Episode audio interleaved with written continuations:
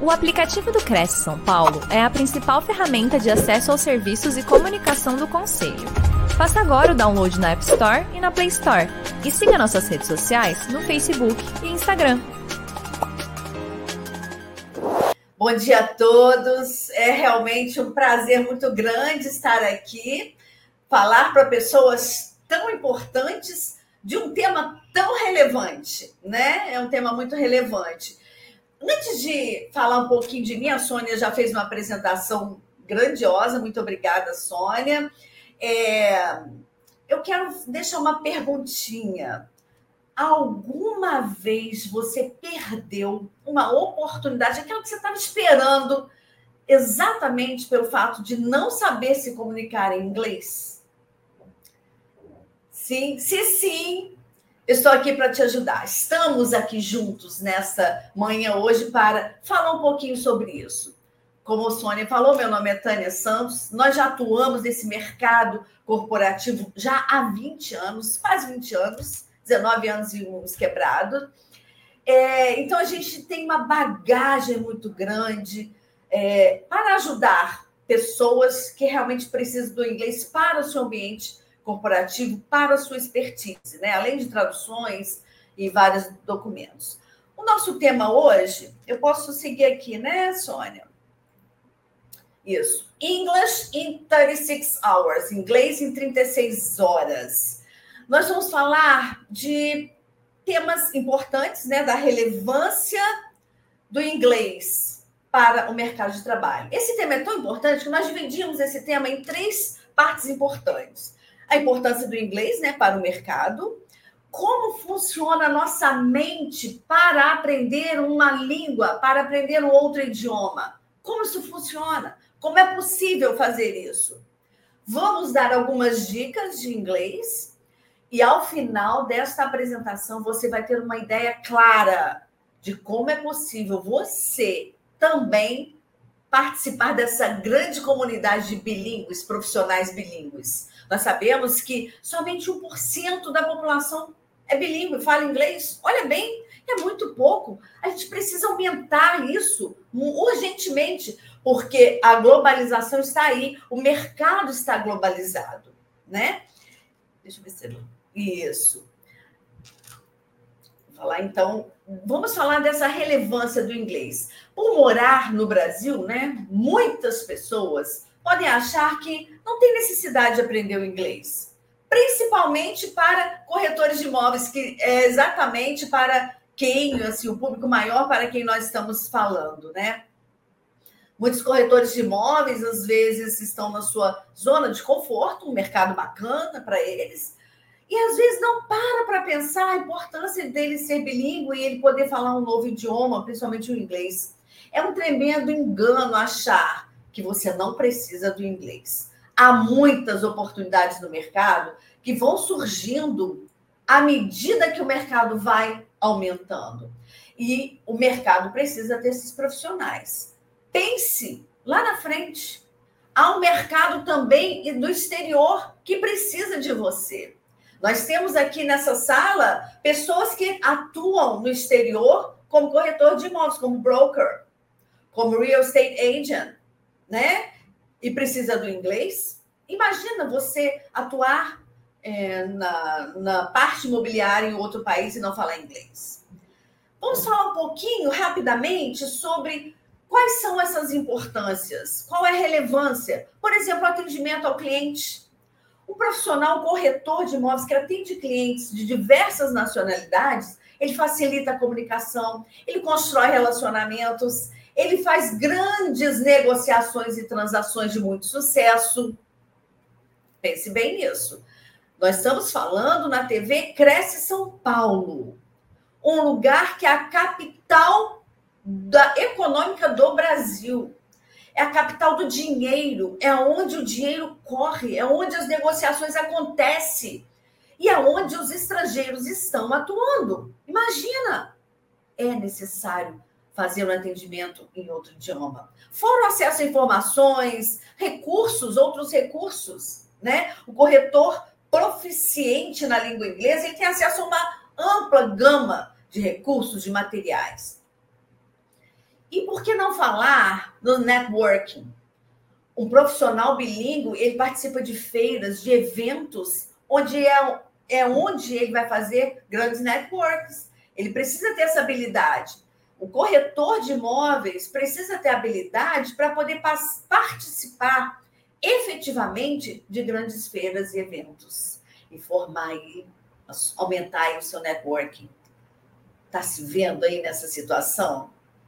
Você está falando isso é para mim? Outro, outra, outra situação que é importante saber, certificações. As certificações hoje, para o profissional ser certificado, ele precisa ter o inglês. Porque as grandes certificações precisam da habilidade de falar inglês, falar um e outro idioma, né? Facilita na comunicação, comunicação de parceiros, amplia oportunidades profissionais, fora você entender de contratos e documentações. É, eu tive há pouco tempo, é, minha filha deve estar aqui presente, foi para o exterior ajudar o, o pessoal da, da empresa dela a entender contratos, negociações lá na Flórida. Olha bem, então, olha a necessidade de um, não somente corretor de imóveis, de um empresário, um empreendedor, um grande profissional poder entender de contratos, documentações. É por isso que nós estamos aqui, para passar para vocês como é possível aprender inglês, aprender a se comunicar em inglês em uma imersão de 36 horas. Como funciona a nossa mente? como funciona a nossa mente.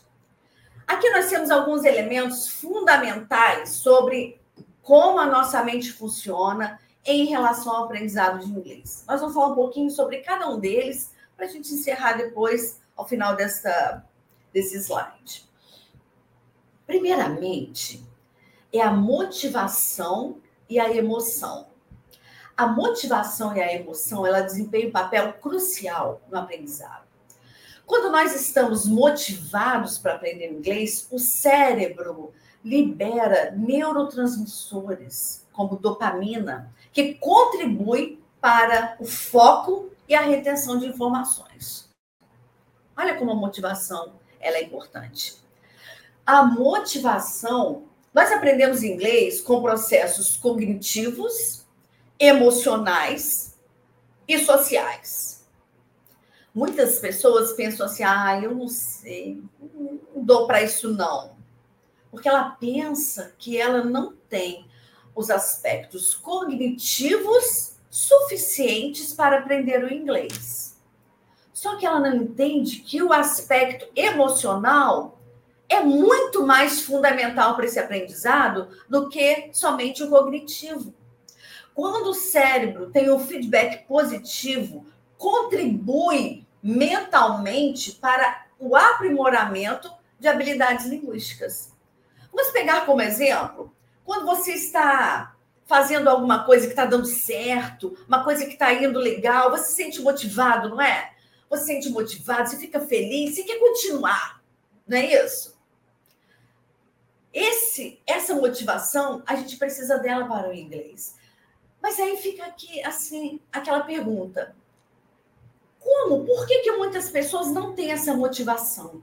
Já entra, já começa a estudar sem essa motivação, achando que não dá para ela. Por causa de experiências traumáticas passadas, bloqueios passados. É possível eliminar isso? Com certeza, com certeza. Nós temos um método, um processo que a gente zera a pessoa. No primeira, na primeira conquista mínima que seja, a gente já celebra. Você precisa celebrar suas conquistas. Se você está aprendendo inglês, a sua conquista mínima, celebre, porque aquilo vai criar neurotransmissores no seu cérebro, você vai criar uma motivação para aprender inglês. É aquela coisa assim. Eu aprendo inglês não, eu estou motivado porque eu aprendo inglês, porque eu aprendi? Ou eu aprendo porque eu estou motivado? Olha, uma coisa vai levando a outra, e com isso você vai aumentando o seu aprendizado. Eu estou motivado porque está dando certo, e dando certo eu estou aprendendo, e aí eu fico mais motivado. Olha como a emoção é importante. Eu não vou falar muito, não, senão não vai dar tempo de falar muito. Outra coisa que é importante é a memória. A aprendizagem do inglês envolve uma memória de curto e longo prazo. Esse curto e longo prazo não quer dizer tempo, é curto e longo prazo de prática. Como eu vou aprender, como eu vou criar, adquirir essa memória? Com repetição. A repetição, a prática constante e consistente, associação, isso é importante, tá?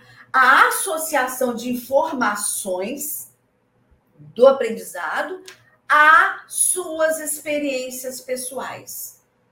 A associação do que você está aprendendo ao a craseado a suas experiências pessoais. Como isso? Por que as pessoas têm bloqueios? Por que as pessoas têm traumas lá de trás? Porque antigamente só usava-se o inglês com a parte cognitiva. E não importa para que você quer o inglês. Este é o método, este é o material didático, este é o programa engessado. Aí você começa a estudar, aquilo não tem a ver com o que você precisa e quer. Não existe uma associação daquela informação com a sua experiência. Hoje não. Os programas precisam ter um foco, um direcionamento. Precisa haver uma associação daquilo que você está aprendendo com aquilo que você realmente quer, que você vai usar na sua experiência. Nós chamamos isso de rapó. Precisa haver um rapó, né? Então, vai pensando, vai pensando aí, vai se colocando aí nessa situação. Outro detalhe que é importante é a plasticidade cerebral. Gente, o cérebro ele é altamente plástico, o que significa que ele pode se adaptar, ele pode se reorganizar para aprender novas habilidades aprender a dirigir, aprender a nadar, aprender canoagem. Tem uma grande amiga que está aqui que já faz canoagem. É, aprender várias habilidades, inclusive o inglês. Inclusive o inglês. É fácil, é só trabalhar a mente. É a exposição constante e a prática que vão fortalecer essas conexões neurais relacionadas ao idioma. É bacana, não é? É apaixonante, não é, gente?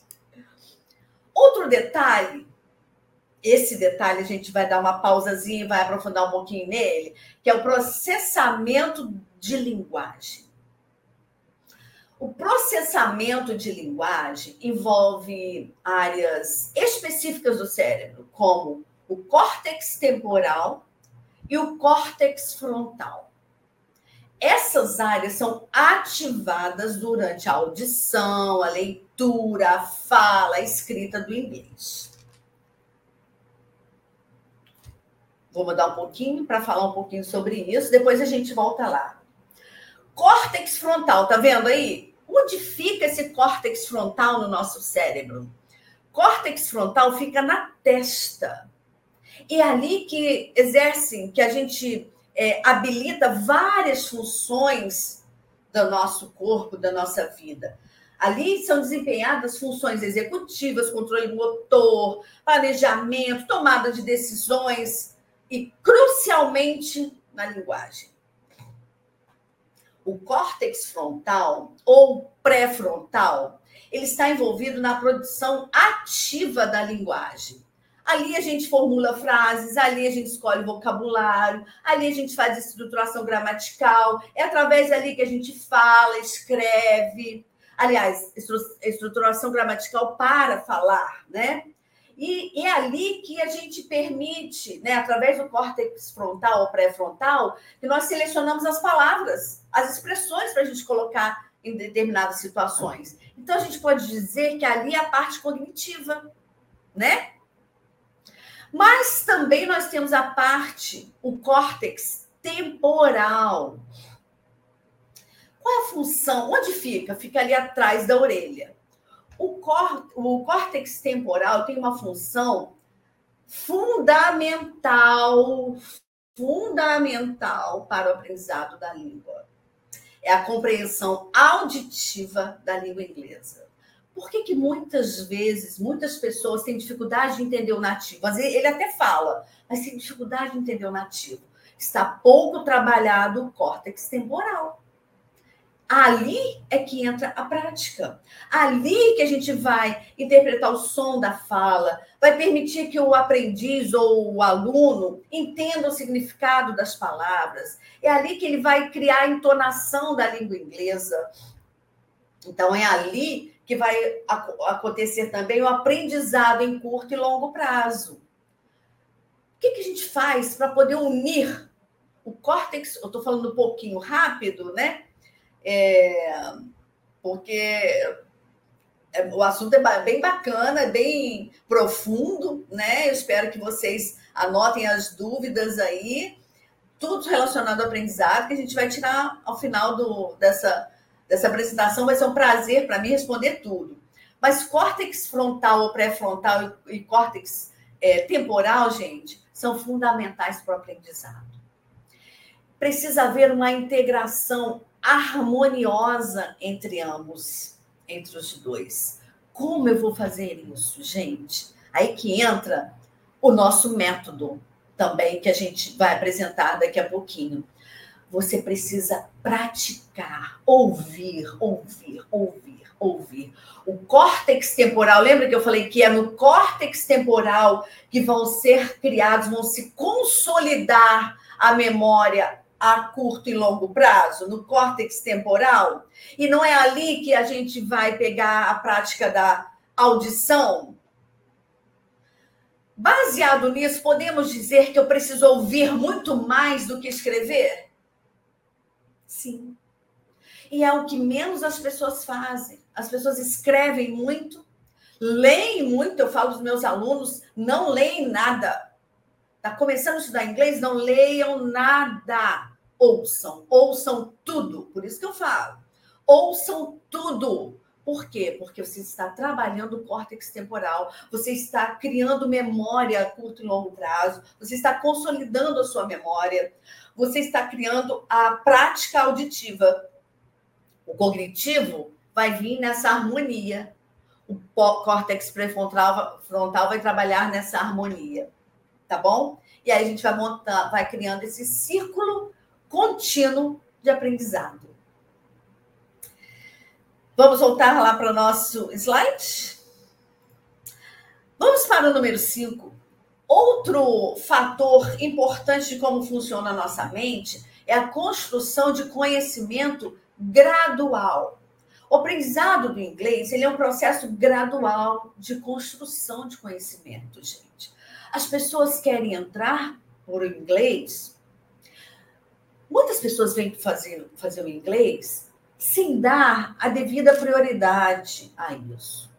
Quando a gente estuda a faculdade, você escolhe o tema, né? Você escolhe qual é a faculdade, associado àquilo que você quer, gosta e precisa. Quando você vai fazer uma pós-graduação, a mesma coisa, ela precisa estar atrelado à sua profissão. O mestrado é a mesma coisa, precisa estar atrelado à sua profissão. Por que o inglês não? Por que eu dou tanto valor ao MBA, após e à faculdade, ao curso técnico e não técnico e não dou o inglês? Por quê? Se é também um aprendizado, se ele é também uma grade da minha profissão, se eu vou precisar dele para desempenhar um, um papel de sucesso na minha profissão, por quê? Né? Então, os alunos, eles precisam ser desafiados a compreender, interpretar, aplicar o idioma em diversas situações. Então, aí entra o pensamento crítico, análise. Faz sentido o que eu estou fazendo aqui? Faz sentido para a minha vida o que eu estou fazendo aqui neste curso de inglês? Está agregando para a minha profissão? Sim, Sim, então eu vou priorizar, porque existe um processo para esse aprendizado.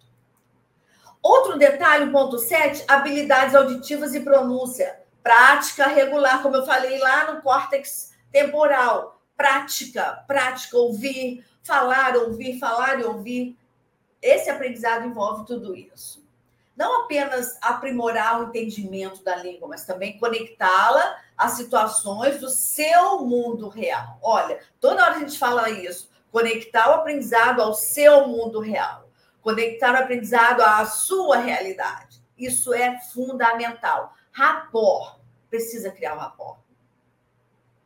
E o ponto 9, autoeficácia e confiança.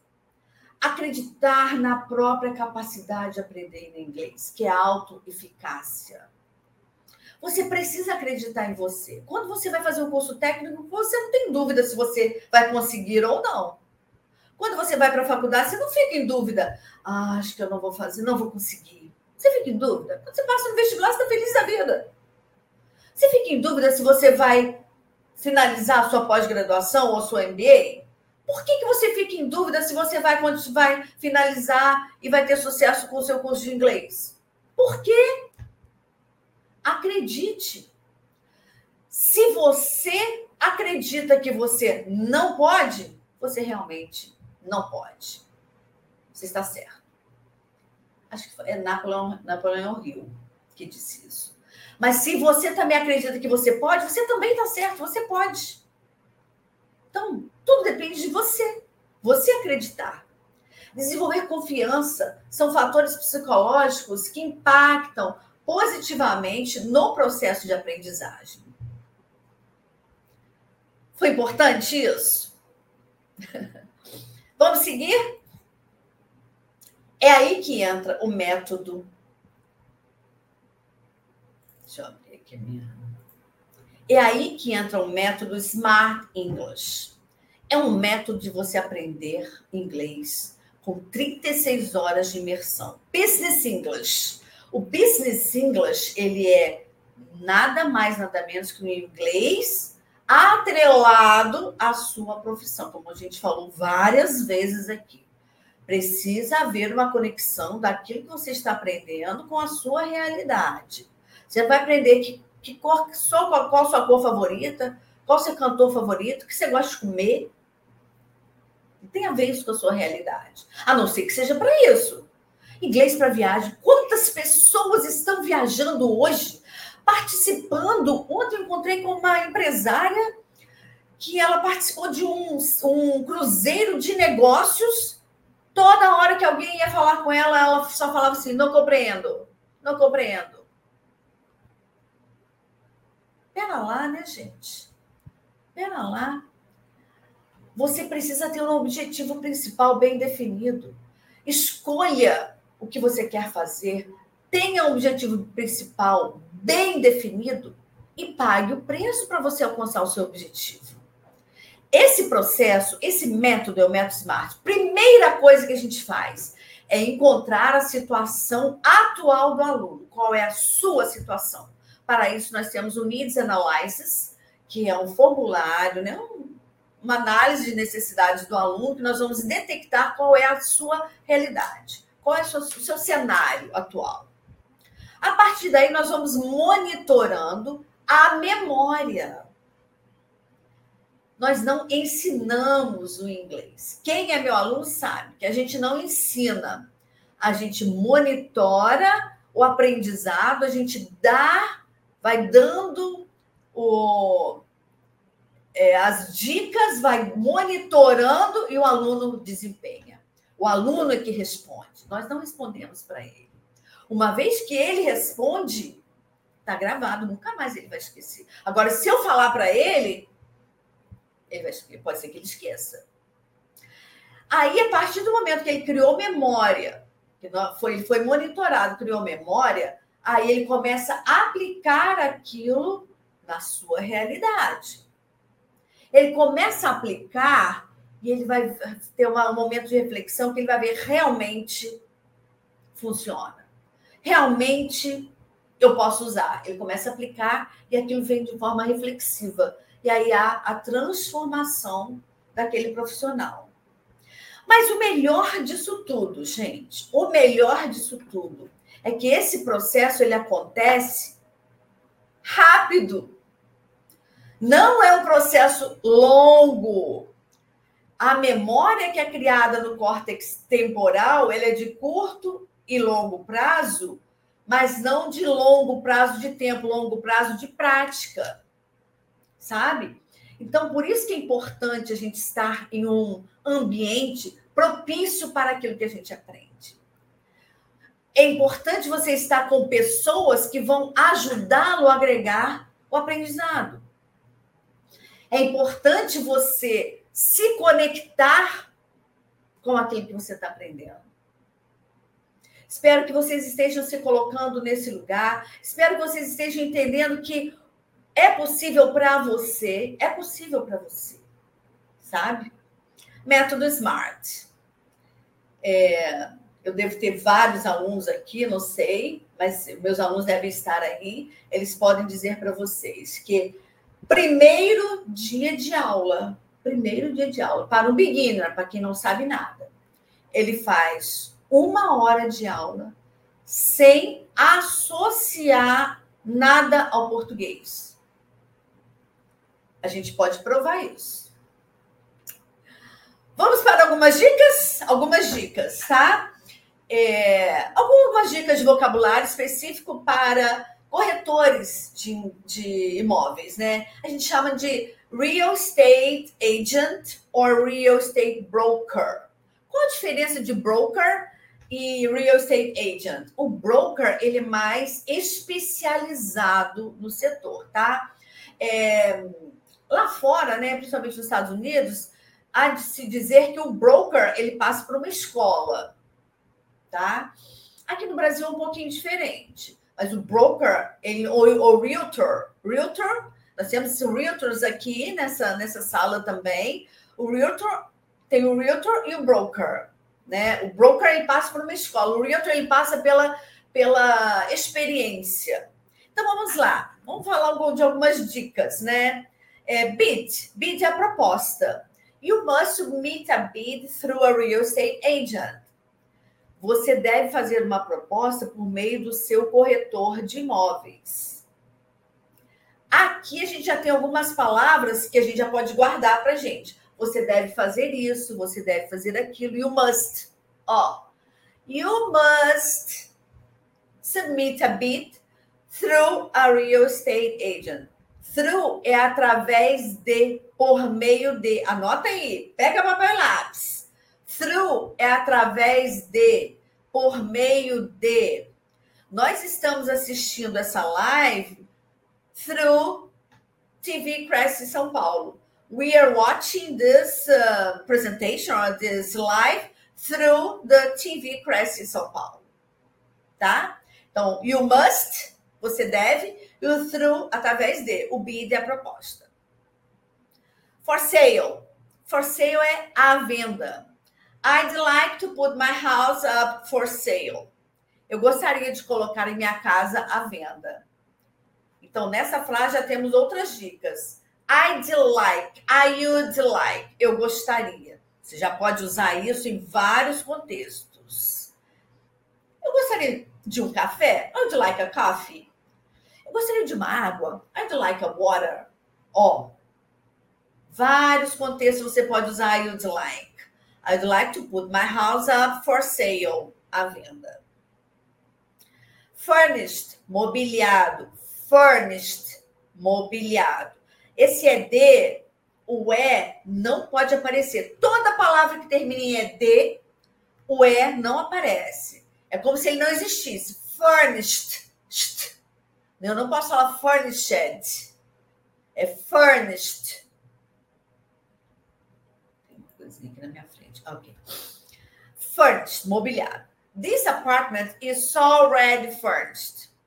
Este apartamento já está mobiliado, já vem mobiliado, tá? Already é já. Already é já. Então pode usar already em qualquer lugar, tá? Ele significa já. This apartment is already furnished. Vou dar, voltar um pouquinho nessa palavra already. Esse already tem o um Y aí, tá vendo? Eu não posso falar already. Não, already. Eu tenho que falar o I. Already, tem o Y, tem que falar aí. Landlord. Landlord é o proprietário do imóvel. Bonita palavra, né? Landlord. This apartment is already. Ué, cadê o landlord? É. Não tá aqui.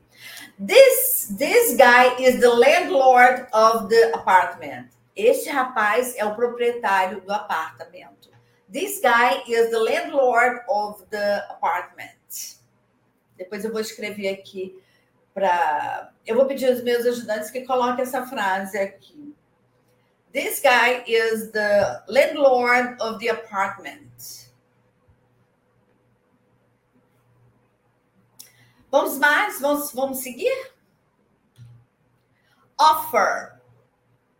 Uma palavrinha, ele ficou em azul. Offer é oferta. Isso é fácil. Offer é oferta. Would you like to make an offer? Você gostaria de fazer uma oferta? Lembra que a gente viu lá I would like? I would like.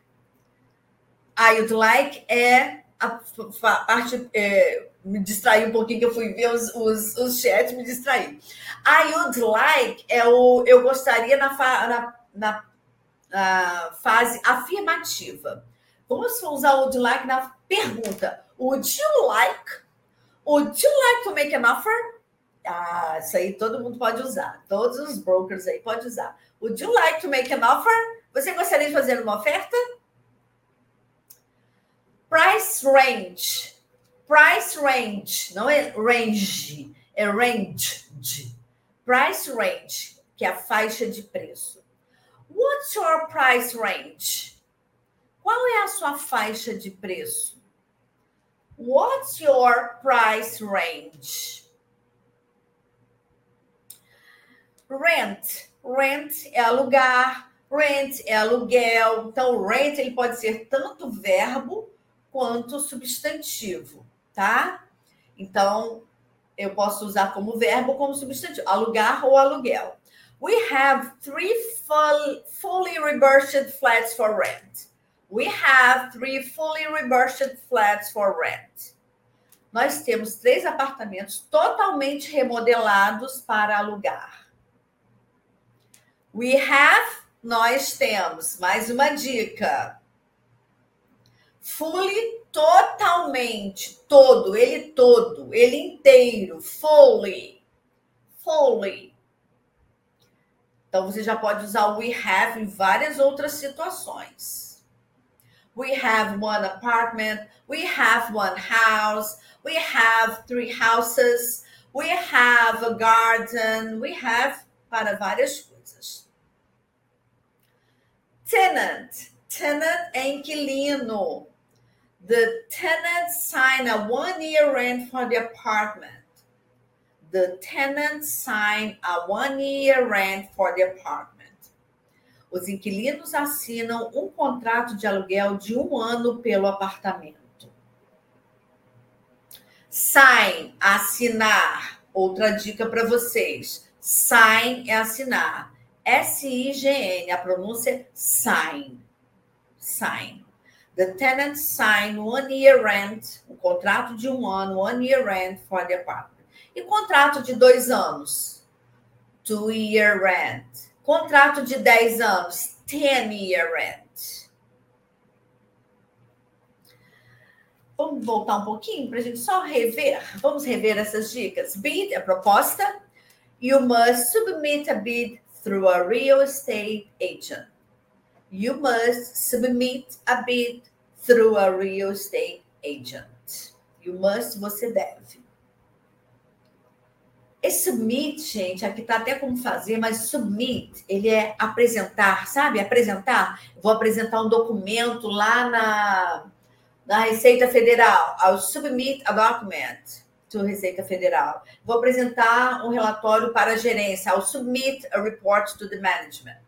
Então, é apresentar. Não é apresentar de para fazer uma apresentação de slides, aí é outra coisa. A gente tem três tipos de apresentação em inglês. Apresentar de tipo, apresentar de entregar, de protocolar algo é submit, tá? For sale à venda. Esta casa está à venda. Como eu vou falar isso? Esta casa está à venda. This house is for sale. This house is for sale. Viu como uma palavrinha já te dá margem para falar muitas outras coisas? Furnished. Ah, então em inglês é um trava-língua? É.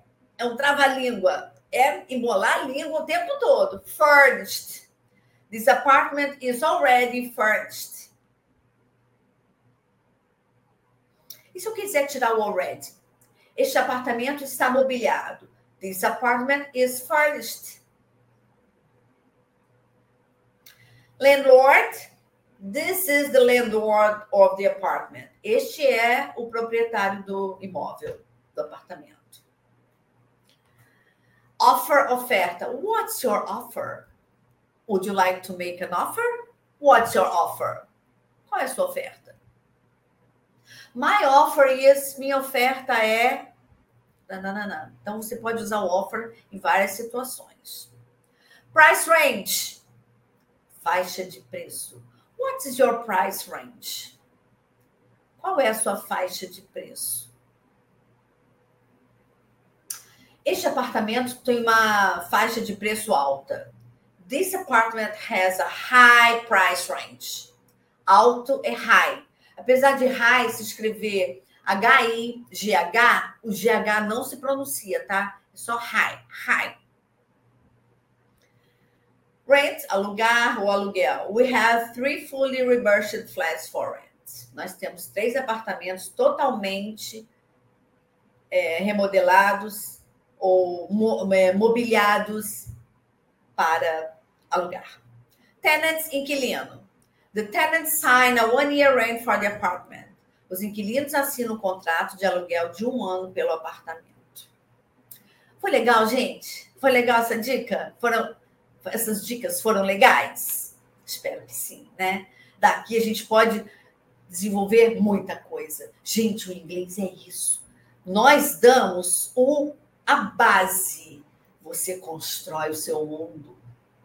Você tendo uma base sólida, você constrói o seu mundo. Você constrói o que você quer para a sua vida. É você, está nas suas mãos. É você que constrói.